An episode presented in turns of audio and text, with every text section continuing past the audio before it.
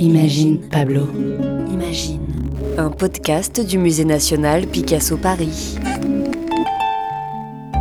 Un grand sommeil noir. Il fait nuit noire maintenant. Allumons une bougie. La lueur de la flamme éclaire la mort de Casagemas. Sur cette toile, la grande flamme d'une bougie éclaire le visage d'un jeune homme couché sur son lit de mort. Casagemas. Carles Casagemas était un peintre catalan et le meilleur ami de Picasso. On ne voit que son visage, et déjà sur ce visage il y a beaucoup à voir. Sa peau est verte, cadavérique, ses yeux sont clos, sa tempe droite, elle, est ouverte par un trou béant qui occupe la place centrale dans ce tableau. Mais avant cette scène mortelle, que s'est-il passé? En 1900, ils sont jeunes, un peu fous, et ils ont plein d'ambition pour leur peinture.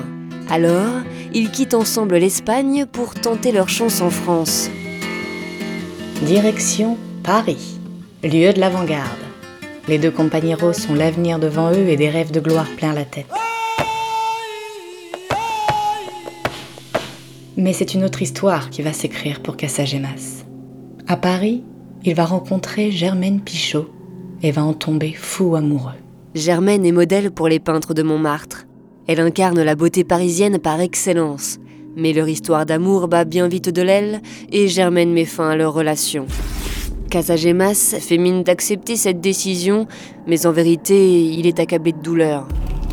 Je t'aime à la folie. Moi non plus. Le 17 février 1901, il se retrouve avec Germaine et d'autres amis au restaurant, l'Hippodrome, boulevard de Clichy. Ce soir-là, Picasso est absent. Et alors qu'à table, ça rit, ça mange, ça chante et ça boit, Casagemas se lève, comme pour faire un discours. Mais au lieu de porter un toast à la vie, il sort une arme à feu de sa poche et vise Germaine en plein cœur. Voilà pour toi. Il tire. Il pense l'avoir touchée, mais Germaine a réussi à s'abriter de justesse sous la table. Puis Casagemas retourne l'arme contre lui, le canon posé sur sa tempe droite. Voilà pour moi. Picasso n'a jamais vu Casaremas sur son lit de mort. Dans cette peinture, il ne fait que l'imaginer. C'est la douleur qui l'a guidé. Elle l'a guidé en vert, en jaune, en orange, en rouge. Paul Verlaine, de son côté, imagine le discours que Casagemas aurait prononcé s'il en avait réellement fait un ce soir-là. Un grand sommeil noir tombe sur ma vie. Dormez tout espoir. Dormez toute envie. Je ne vois plus rien. Je perds la mémoire du mal et du bien. Paul Verlaine, extrait du recueil Sagesse, publié en 1880. Oh la triste histoire. Je suis un berceau qu'une main balance au creux d'un caveau. Silence, silence, Silence, silence, silence, silence, silence. silence. Écoutons le silence de la toile. Casagemas est mort. La flamme, elle, vacille encore. C'est un tableau étrange. Le sujet est douloureux et pourtant Picasso le traite avec des couleurs flamboyantes. Les couleurs chaudes entourent le visage inanimé. La flamme essaye de l'inonder de sa chaleur, mais le mort reste mort.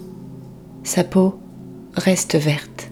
Bientôt, elle deviendra bleue. Oui, d'ailleurs, c'est le dernier tableau que Picasso peindra dans ce style éclatant. La mort de son ami lui fera prendre un virage radical. La prochaine toile appartiendra à une autre période de son art, la période bleue. Un podcast réalisé et conçu par Pauline Coppen et Elsa Denac.